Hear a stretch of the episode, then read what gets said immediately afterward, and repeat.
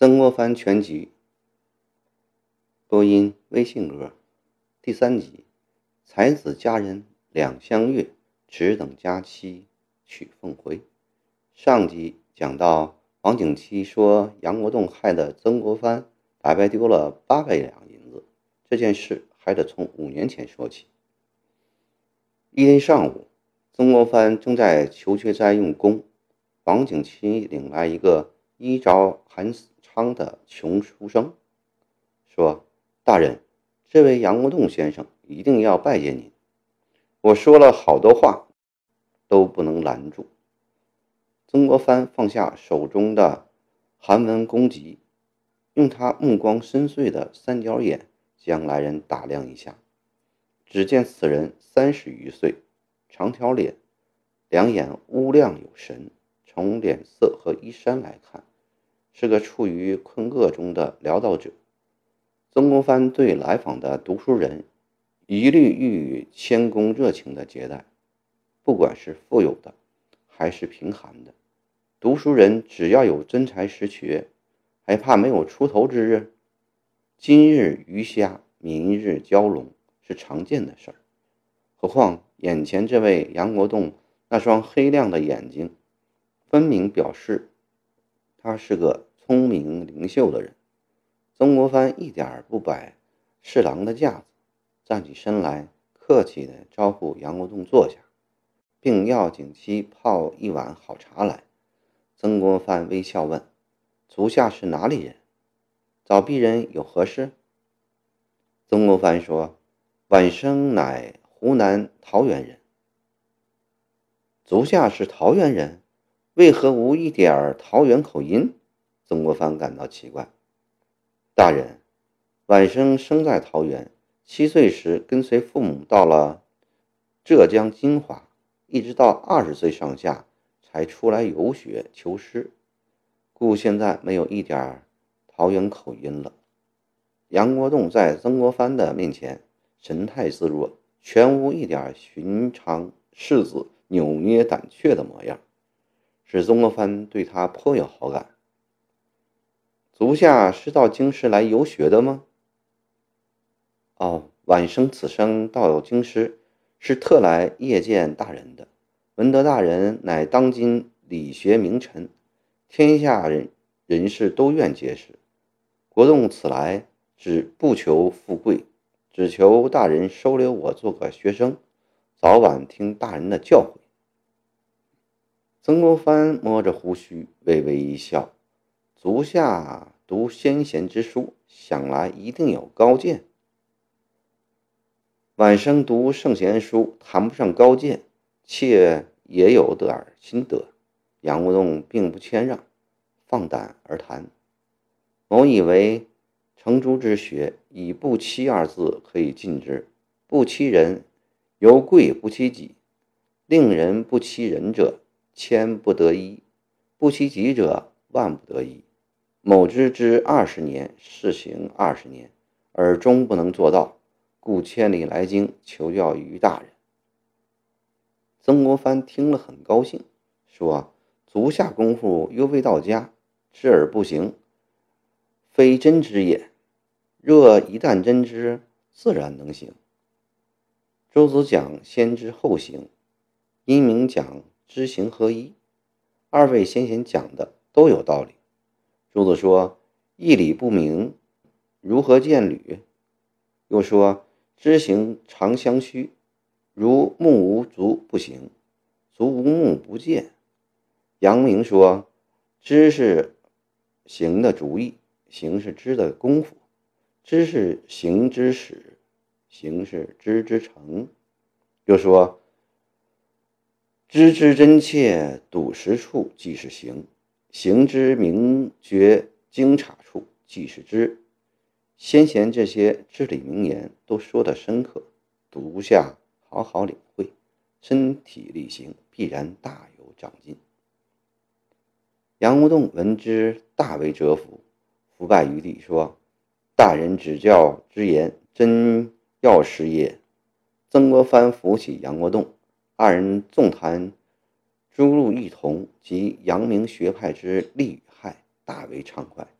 曾国藩破例收下杨国栋，并在朋友之间称赞杨国栋学问根基深厚，悟性甚好。遇到曾国藩称赞时，杨国栋并不怎么感谢。别人问他，他说自己是来求学的，并不是来求名的。有人前来拜访，杨国栋总拒而不见。曾国藩渐渐对杨国栋敬重起来。杨国栋在曾府住了三个月，一日突然不辞而别，四处找寻都不见他的踪迹。曾国藩很奇怪，一连几天寻不到也就算了。后来杨国栋这个人也被曾府逐渐淡忘。这一天，曾国藩与朋友游琉璃厂，在一个古玩摊上见到几轴字画。曾国藩拿起一看，大吃一惊，原来都是自己平日收藏的旧物。正在疑惑不解时，又见一个荷叶砚台。国藩拿起荷叶砚台，心中暗暗叫苦：这个砚台不雕不琢，其形天然，做一片荷叶状，砚面清脆发亮。更稀奇的是，砚面能随四时天气变化而变化，晴则燥。雨则润，夏则融，冬则枯，就像一片真荷叶。天雨时，砚上自有水滴如泪珠，用来磨墨，无需另外加水，写出来的字格外光亮。此砚本是汤鹏家的祖传之宝。汤鹏与曾国藩原是很要好的朋友。汤鹏自负才高，目中无人。一次与曾国藩为一小事争论起来，竟勃然大怒，骂曾国藩不学无术。曾国藩恼火，与他断了来往。后来后人知道此事，指责曾国藩不对，说一个言师成竹之学的人，不能有这么大的火气。曾国藩心悦诚服地接受了，第二天便主动登门向汤鹏道歉。又设宴邀请汤鹏来家叙谈，汤鹏大为感动，二人和好如初。汤鹏病危时，向曾国藩托付后事，并将这个祖传古砚送给他。曾国藩十分喜爱这个砚台，通常不用，珍藏于箱底。这砚台和字画怎么会到这里来呢？曾国藩心里甚是诧异，问摊主：“这些东西是哪里来的？”摊主说：“是从一个名叫杨国栋的那里买来的。”曾国藩骇然，忙问：“杨现住何处？”答：“住在西河沿连生店。”曾国藩立刻命家人到连生店找姚公栋。店主说：“杨早已离开，不知去向。”曾国藩无奈，只得将家中所有现银拿出，凑足八百两，将砚台和字画赎回来。为此事，曾国藩足足有半个月心里不快，自语埋怨道：“真是瞎了眼，将一个贼留在家里，不但看不出，还视为奇才而加以敬重。”为顾全面子，他命令家中人谁都不要向外人谈起此事。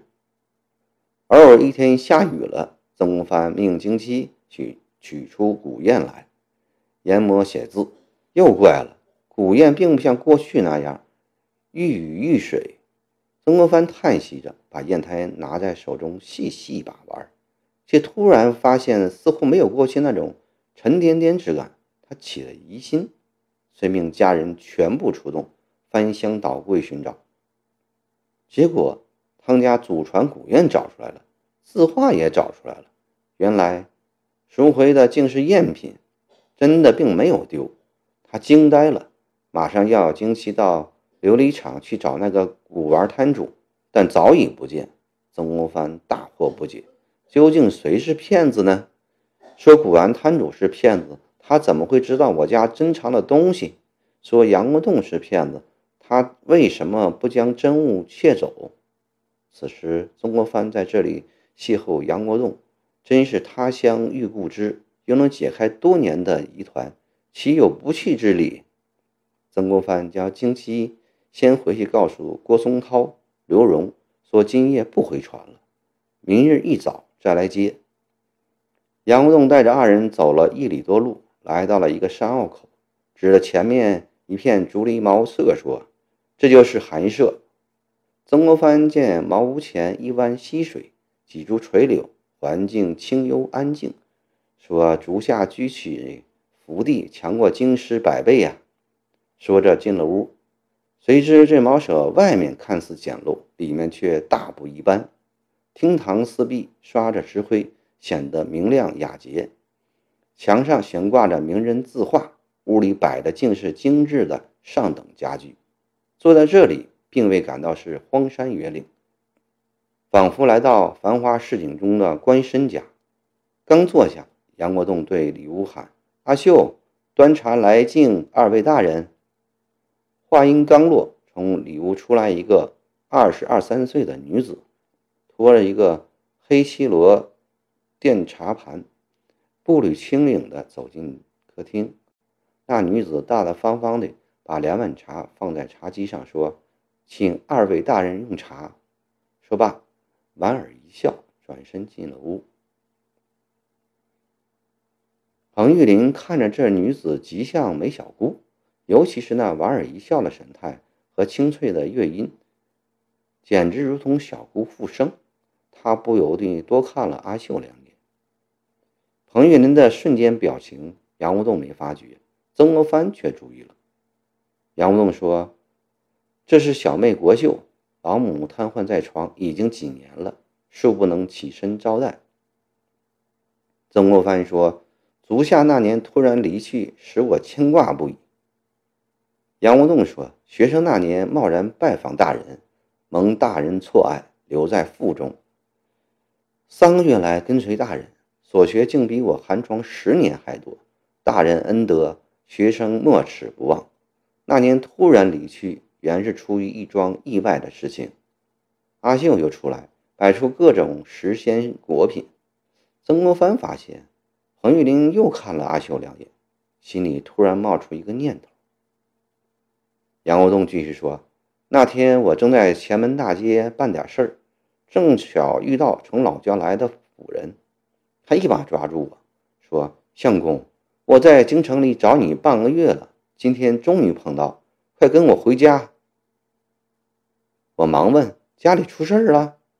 夫人说：“相公有所不知，老爷在家为祖上的坟地和谢家打起官司来，被官府锁在牢中，急等着你回家。”我一听慌愣神儿，说。我现在礼部侍郎曾大人，曾大人这两天在园子里当值，过两天曾大人回来后，我跟他说明再离京回家。仆人说，老人现在狱中，天天盼你回家，再等得几天，不知回去后还能不能见到老爷。老仆说着掉下眼泪，我心想，他是我的仆人，都如此着急，我还能再等吗？不如先回去。两三个月后再回京跟大人道歉。我连忙回府收拾行李。我原本也没有什么行李，只有几样假货。那是在大人家住的时候闲来无事。有一天，我照大人家藏的字画临摹了一张，自己看着觉得也还像，顿时兴起，要跟世人开个小玩笑。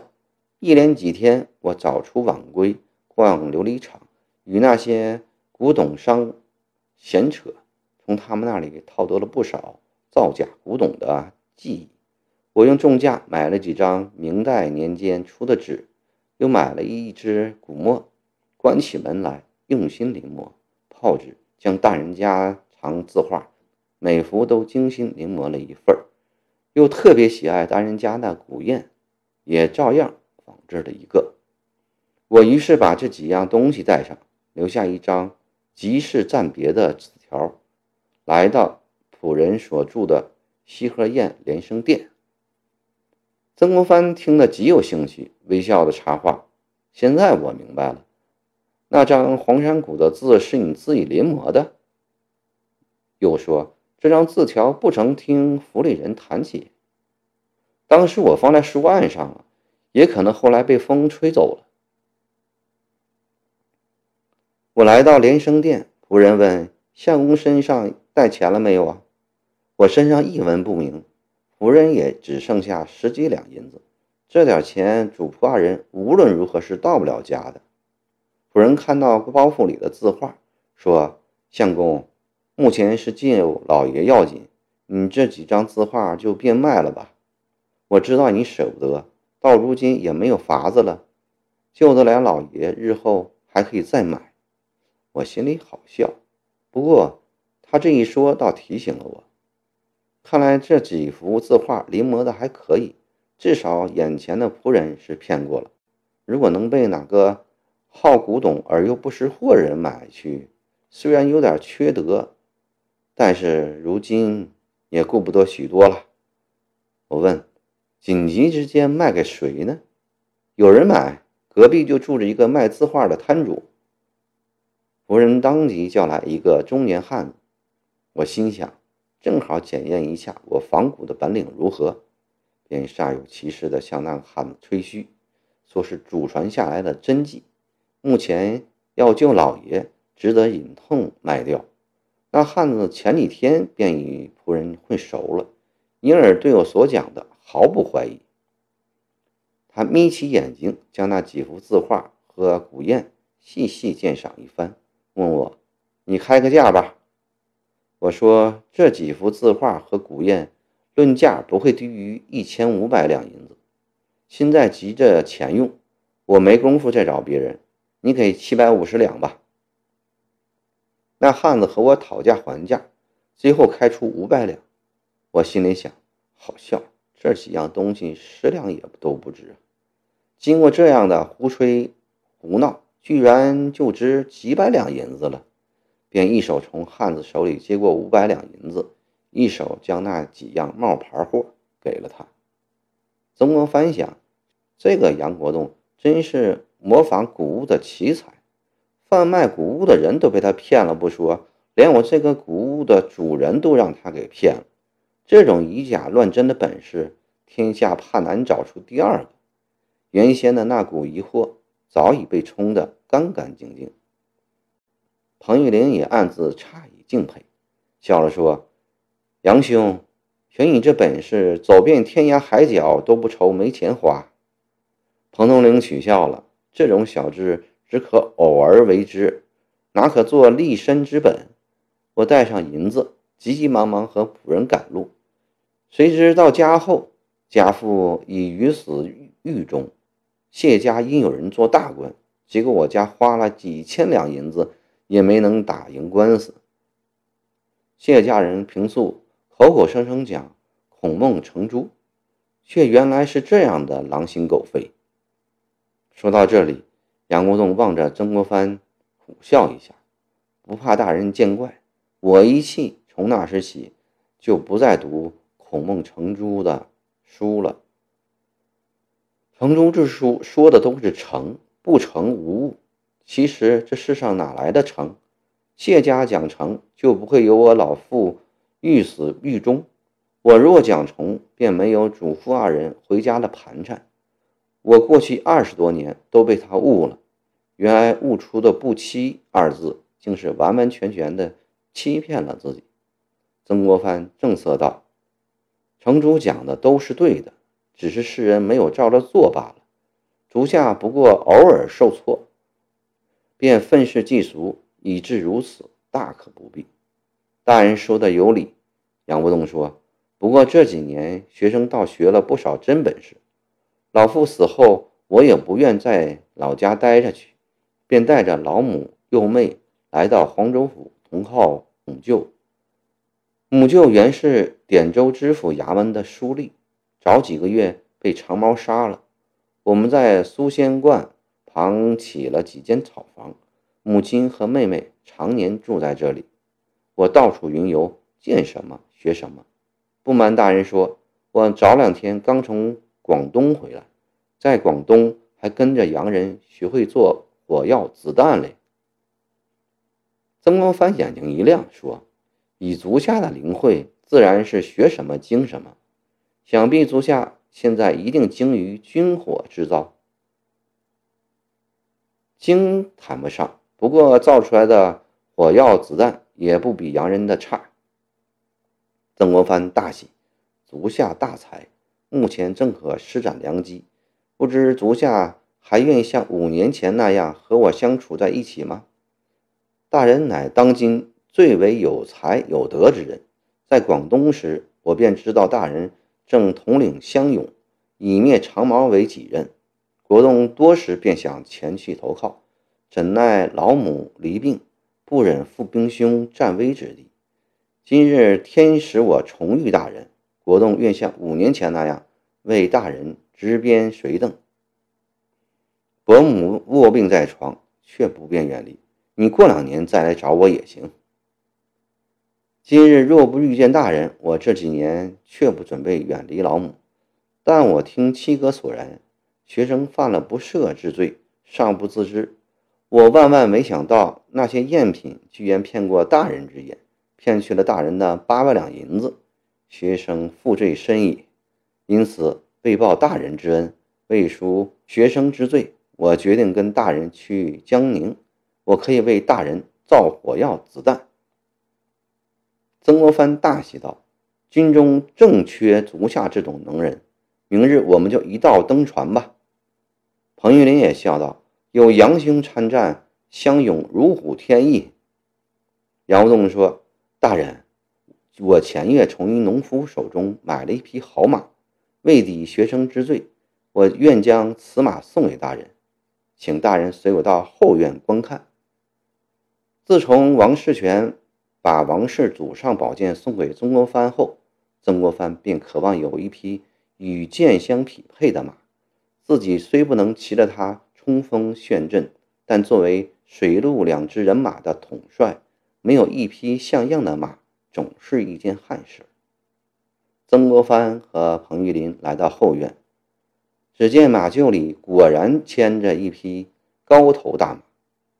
杨国栋把它牵出来，那马浑身火炭，无一根杂毛。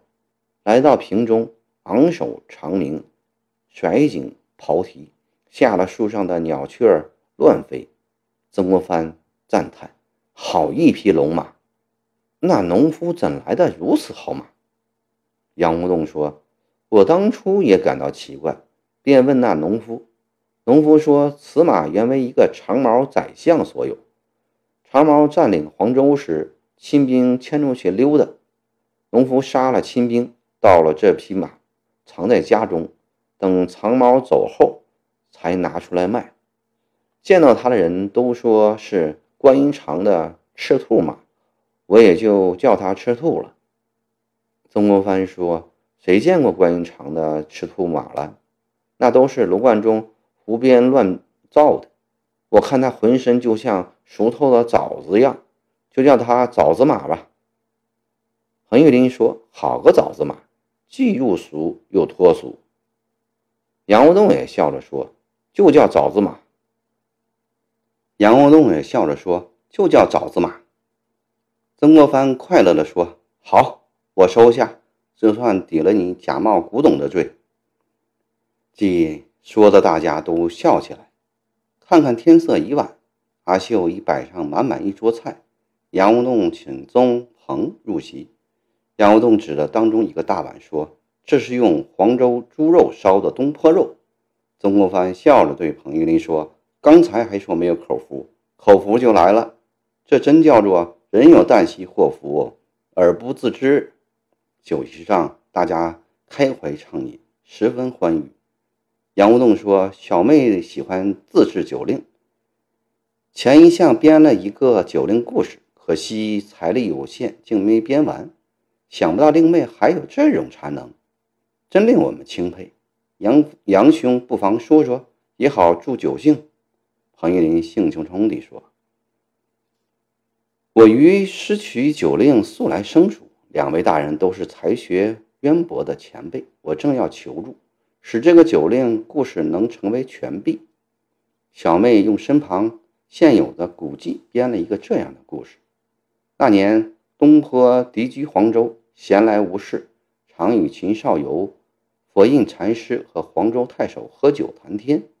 一日，东坡兴起，提出自制新酒令取乐，要求是先举一件落地无声之物，接着说出两个古人一问一答，讲出一件事，答句必须是现成的两句，做归结的诗句。东坡自己先说一令，笔毫落地无声，抬头见管仲。管仲问鲍叔：“因何不种竹？”鲍叔曰：“只需两三竿，清风自然竹。”秦少游想了一下，接着说：“注销落地无声，抬头见孔子。孔子问颜回：‘因何不种梅？’颜回曰。”前春深雪里，昨夜一枝开。佛印禅师不加思索，也来了一令：天花落地无声，抬头见宝光。宝光问维摩：“僧行近云何？”维摩曰：“玉客头如鳖，逢灾相如鹅。”轮下去应该是黄州太守做，但黄州太守做不出。其实是小妹自己想不出了。曾国藩说：“令妹永续之才，古今少有。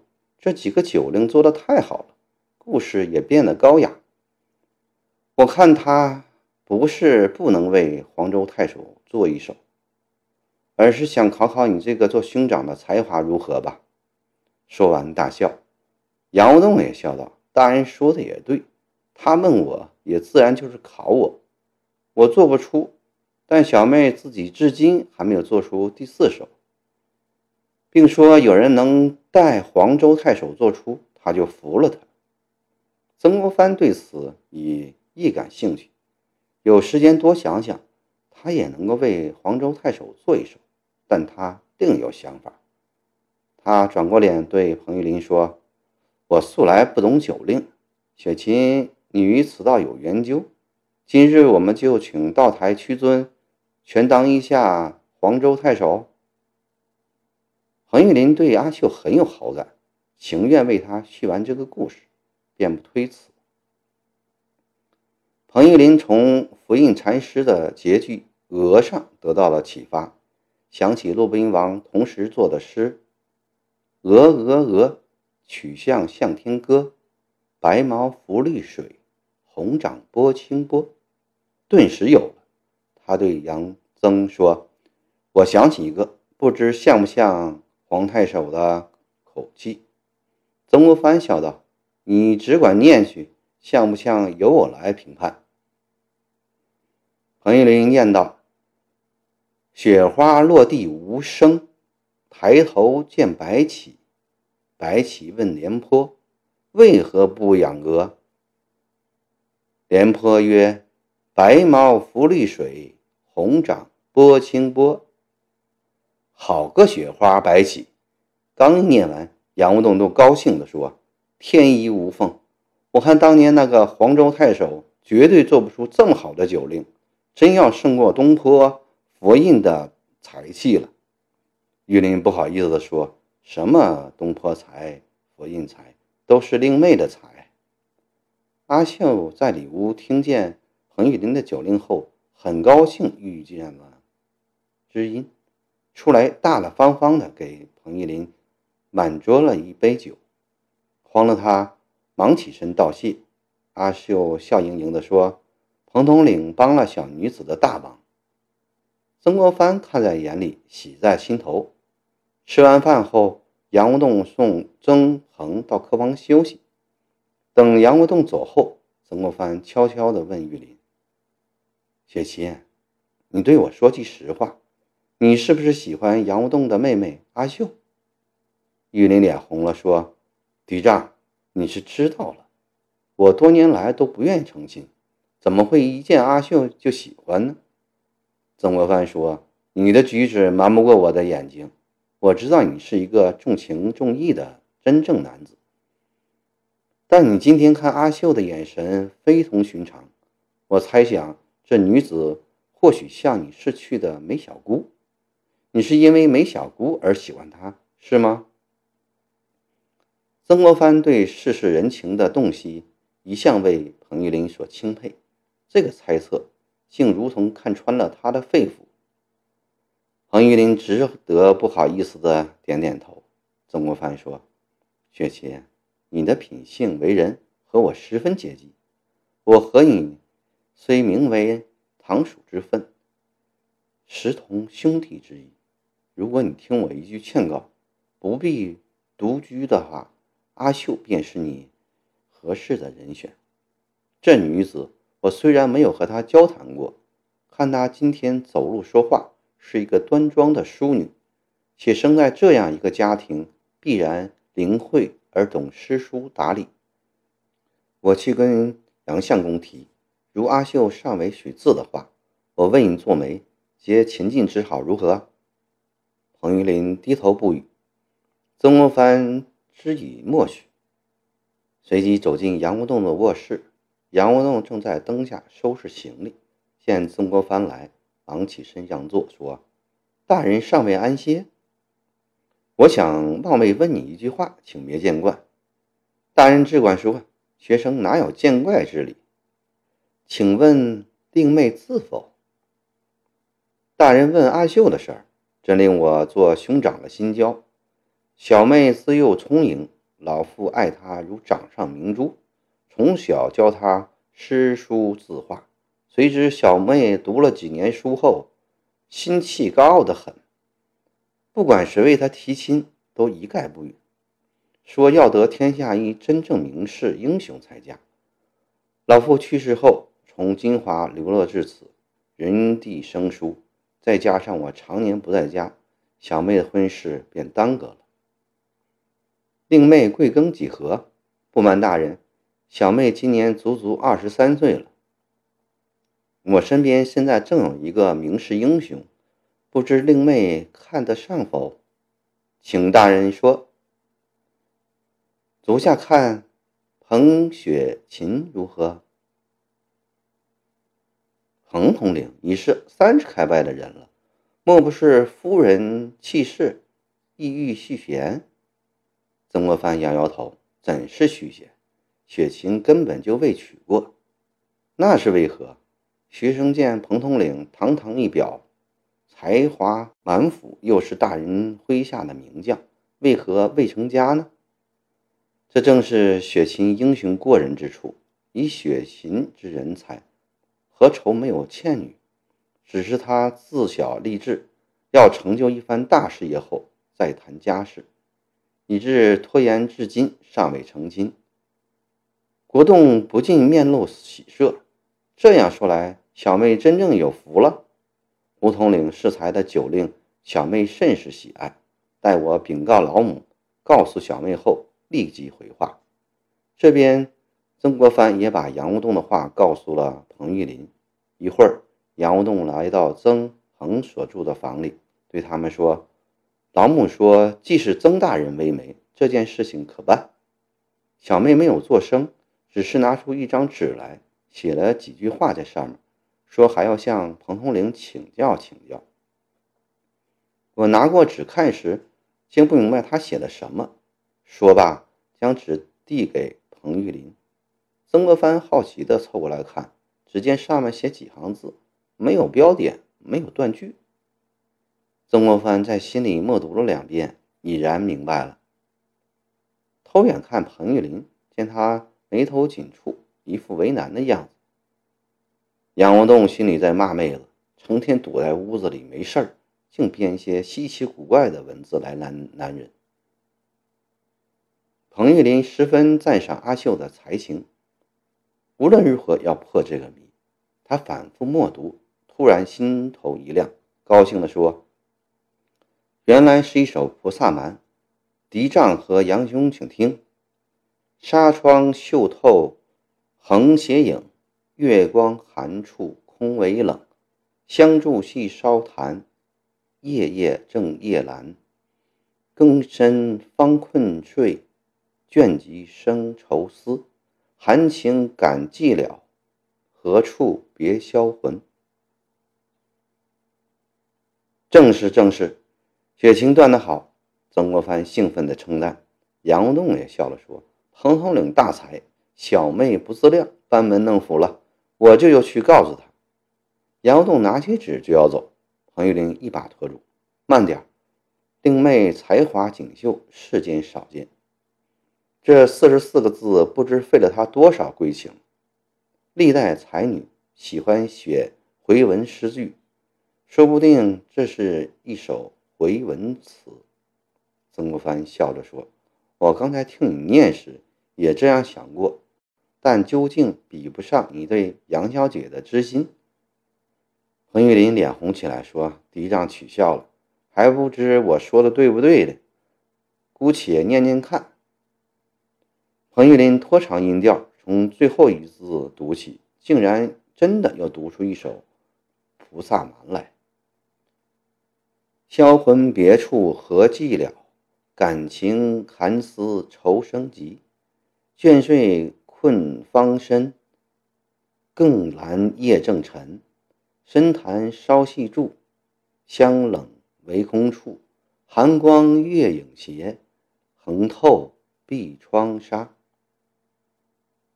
曾国藩叹道：“惜曹大家苏若兰之才，也不过如此。”杨无弄兴冲冲地进了妹子的房子，一会儿又红光满面的出来说：“小妹对彭统领的聪明才学十分佩服，她还想请彭统领就眼前之景和心中之念做一首曲律。”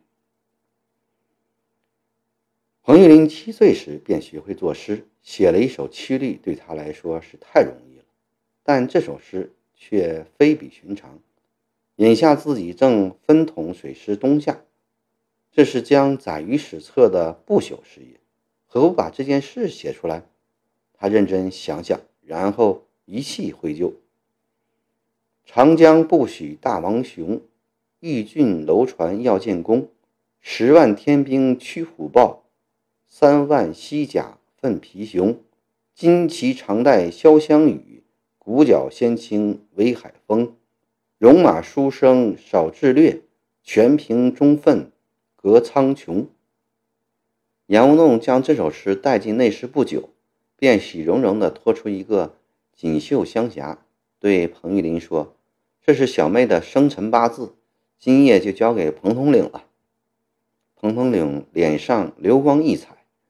恭恭敬敬地接过这份重礼，随手从身上取出一个碧玉兔，交给国栋，说：“玉林属兔，三朝时家母亲手把这只玉兔挂在玉隐的颈上，至今有三十八年了。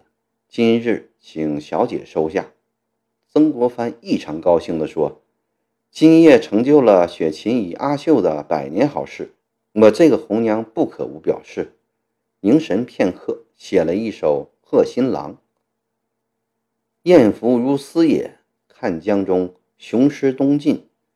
君其见者，一从风平浪静后，喜结鸳鸯相射。书不久，声乐细奏，袍饰烂银伤是锦。算美人名士真同价，好花样互相借。”淋漓十笔珊瑚架，说崔庄，新诗寄语几人传写？才子风流涂墨冠，莫把眉横轻画。当即取今宵月夜，明日携得神剑归，令老母幼弟同惊讶。悄悄话生须下。曾国藩洗完，又细看了一遍，不无得意的交给杨国栋说：“杨相公。”我把这绝词也交给阿秀，待这仗打完，我便打发雪琴前来迎亲，我为他们主婚。这正是才子佳人两相悦，只等佳期娶凤回。欲知后事如何，请听《曾国藩全集》第四集。